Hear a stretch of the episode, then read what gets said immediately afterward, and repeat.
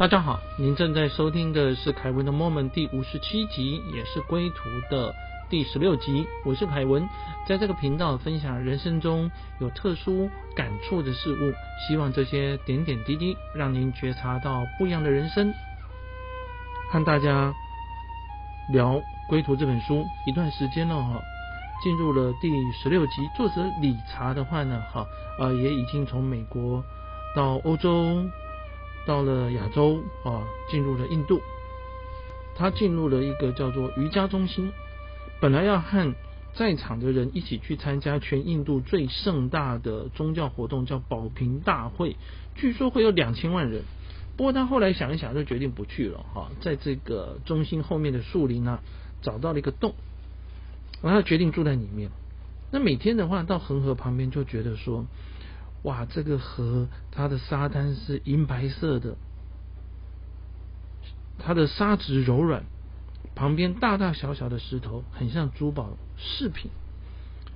他觉得自己很惭愧，好像配不上这这样的宝藏，就想要净化自己。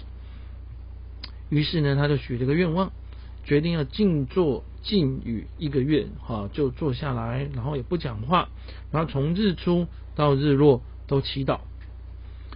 他许这个愿之后呢，哈，那看到一排的小石头，走过去的话呢，哈，就可以到达一个平坦的大大的石头，他就可以坐在上面。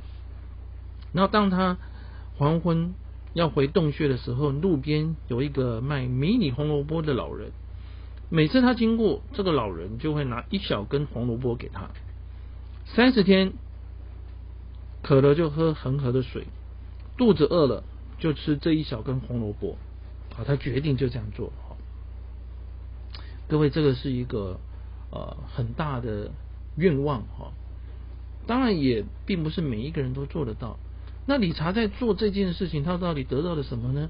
他学了一课：世间一切的美丽都在变动之中，没有不变的事物。当他坐在这个石头上，他看到河水卷着一些树花。叶子、死牛、死的尸体，这些可能之前在世界上都绽放着他们的美丽，他们也曾经是这世界上面珍贵的事物，但是这些事或者是这些物，不知不觉之中就消失了。其实我们什么也抓不住啊！他想到说呢，哈，在印度这块的土地上面呢，已经有很久的历史。从雅利安人的时代，然后到震撼一时的亚历山大大帝，曾经北印度也被蒙古帝国征服过，并且统治数百年。接着是大英帝国就来了，奴役自由、战争和平、胜利失败，就像季节一样的变换哈。但是上去的下来，下来的上去，起起伏伏的，其实真正不变的是什么呢？就是这条河流奔流不停，流向大海哈，这个是他的一个体悟。只是说后来在想说呢哈，他也不晓得他为什么要抛弃他的前程，不回到美国，却坐在印度的河的旁边的石头上，然后只喝河水，还有只吃胡萝卜。他也想不清楚，他觉得呢，很像是命运的手牵着他在往前走。有一天，他在冥想的时候啊，突然之间感觉到了非常甜美的口琴音乐的声音。各位哈，就是说，如果您从先前的话开始听着，就知道说呢，理查他在年轻时候学会了口琴。那这个口琴伴随着他一路的旅程，呃，然后加入了组成的一个乐团啊，也赚取了他的一些旅费。在他和朋友在一起，或者是孤独的时候呢，这个口琴几乎就是他表达他的心声的最好的朋友。现在他听到了这个声音啊，就非常感动啊，占据了他的注意力，好像在他心里面的话呢，哈，有一场又一场的演奏会，所以他决定哦，想要回到他洞穴去吹口琴。当他想要把口琴拿起来。跑，到他的嘴唇旁边的时候呢，就发生了很奇怪的事情。有一个力量要他回到恒河，等到他回合回到恒河的时候呢，又想要吹口琴，哦，所以就这样子来来去去，不禁想到说，他其实呢已经把这个口琴当成他倾吐心事的老朋友了。有时候他讲的事情啊，只有理查自己还有神跟口琴知道。但是现在呢，这个口琴好像在嫉妒了。哎，你在恒河旁边，在祈祷，在冥想，都没有管我哎。想一想，他的这一生到底是要什么呢？不过他仔细的思索之后呢，他觉得说，这个是他旅途上面的话值得信赖的伴侣。但是现在正让他有点分心了，没有办法专心的专注在他许下的愿望。静坐，静语。接着呢，他看着这个口琴，想一想，决定跟这个口琴说：“我亲爱的朋友，谢谢你这些日子以来衷心的陪伴。痛苦和孤单的时候，你一直给我安慰和欢喜。你非常的有耐心，聆听着我最秘密的想法，并且把我说不出的话转成动人的曲调。”接着呢，转向恒河，并且祈祷。他说：“恒河母亲，我把手上最亲密的之物敬献给你，借此也希望将我拙劣的心敬献给神，请接受它吧。”那他就把口琴先压到他的心，然后接着再把它抛向风中，口琴掉到河里面，就慢慢的飘走了。哈，各位，这个呢？啊，有点像理查，他在他从远洋异国带来的最后的一个东西的话，跟最后的一个跟他原有的世界中间的事物，他也把它丢下了哈，就专心的啊要来去为他心目中理想中的神啊来祈祷。来冥想了。好，那么经过一段时间之后呢，理查越过恒河，走到里西凯斯另一侧。我们之前提过说，这个地方是印度的一个啊类似圣地的地方哈。那他爬山爬到了一个地方啊，这里的话呢是马哈瑞西的灵修所啊。先前有跟大家提过说，马哈瑞西啊是印度非常知名的瑜伽大师。他在喜马拉雅山区近一百五十年的话呢，哈，曾经被授予一个三卡拉恰雅的位阶啊，是有点类似教宗了，所以我们知道说他是非常的厉害，然后在印度啊的这个宗教界的话，非常受到尊崇。那么这位马哈瑞西他的背景是什么呢？啊，一九一七年出生，他拥有大学的物理。系学士的学位，但是呢，他服侍了他的姑乳十三年之后，他的姑乳呢，哈，跟他说啊，别担心，也别怕孤单，开始去做，一切就不请自来啊。所以啊，他在洞穴中闭关两年之后，一九五五年啊，就开始啊。教导超绝静坐，哎，超绝静坐这个，如果大家 Google 一下哈，在以前的话是非常盛行一段时间。一九五七年的话呢，哈，他进行了一个全球之旅。那什么叫做超绝静坐呢？他是希望说能够进入一个比清醒、比睡觉、比深度的入眠更精微的状态。那在这种状态之下呢，哈。根据啊这个这本书的讲法，冥想成了一种体验了哈。那在这种情况之下，能够达到一种解脱啊，才能够呢悟证永恒的真我啊。啊，这意思啊是也蛮特别的。那么呢理查在这边遇到一位叫做贝文啊的澳洲人。那这个澳洲人的话呢，是灵修所的领导人，也是马哈瑞西最亲密的门徒。哇，呃，当然了哈，美国人看到澳洲人的话呢，我就非常的开心啊。两个的话呢，也在这个地方聊聊天。那超绝静坐主要是讲什么呢？他也提到说，早晚两次哦，不费力的十五到二十分钟的冥想，无需改变生活的方式、宗教和人生的哲学啊，就能够领悟到快乐。那因为这个超级静坐非常强调快乐啊，所以背文的话呢，哈，就是我们刚刚提到这个灵修所啊里面的领导人马哈瑞西的门徒，这个澳洲人，他提到说呢，哈，两年前呢。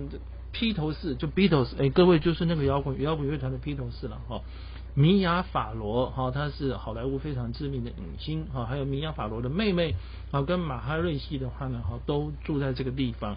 那这也让全球的呃很多年轻人非常的震撼。那么自当时开始呢哈，瑜伽还有冥想啊的影响力的话，就传遍了全世界。所以理查在这个地方哈。冥想跟睡觉，他觉得真的是太棒了。曾经三次的梦到马哈瑞西啊，没有马哈瑞西没有说什么，只是微笑，他就闭目消失。这过一阵子之后的话，理查又离开了，回到林中洞穴。他想一想，为什么要离开这里呢？嗯，这位马哈瑞西充满爱和力量。那在这个地方，每一个人也对他很好，就我们刚刚提到，像贝文啊，都对他很好。但是他为什么要这样到处的漫游，到处的走呢？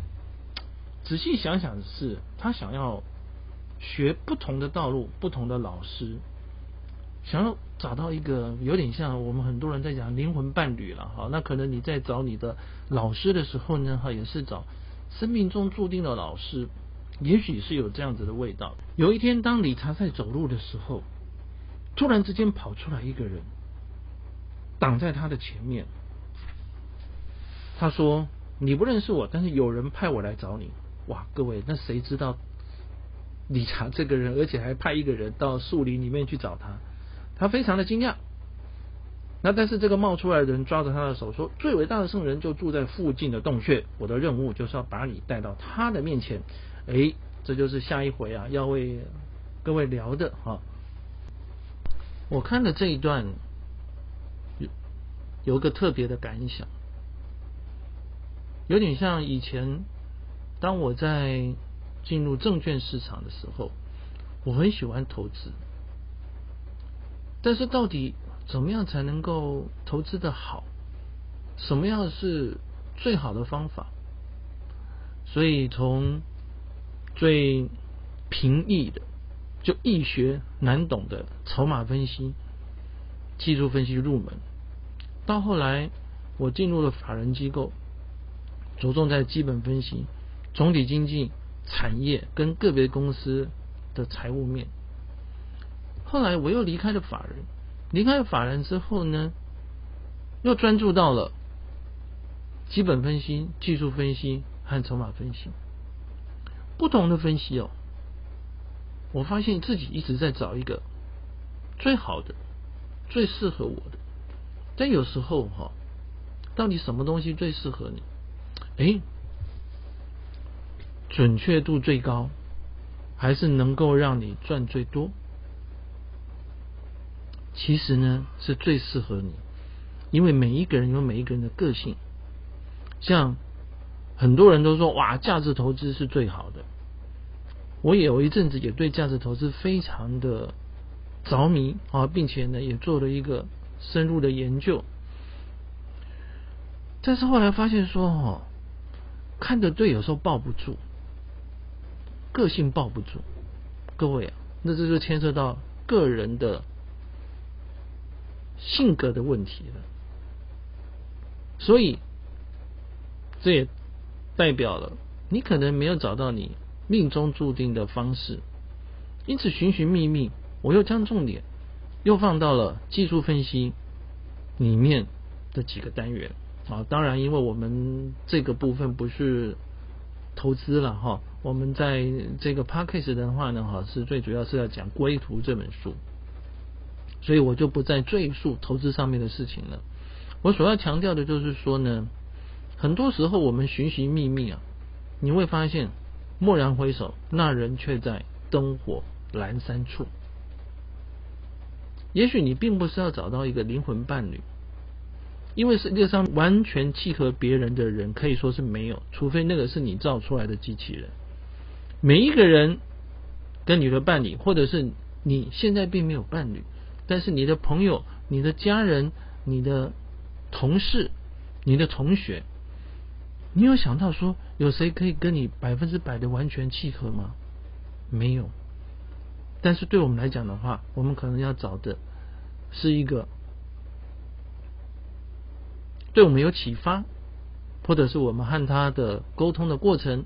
或者说我们和他交流的过程的话，觉得是有收获的，或者是我们本身就是给别人收获的人，我们本身就是能够启发别人的人，但是我们要先练好功，做好自己的功课。所以其实人生是很有趣，从修行看到投资，会发现背后很多道理其实都是类似的。谢谢您的聆听，请记得对我们的节目订阅并做评分。我们下一集就是要和大家提到说，理查被邀请到这个被称为最伟大的圣人的时候呢，这个圣人很直接的讲出他的心中的想法。为什么他知道？这是很有趣的地方。那理查心中的想法是什么？他会不会跟这个被称为最伟大的圣人在一起呢？这是我们下一次要和大家聊的内容。祝您健康平安，我们下次再会。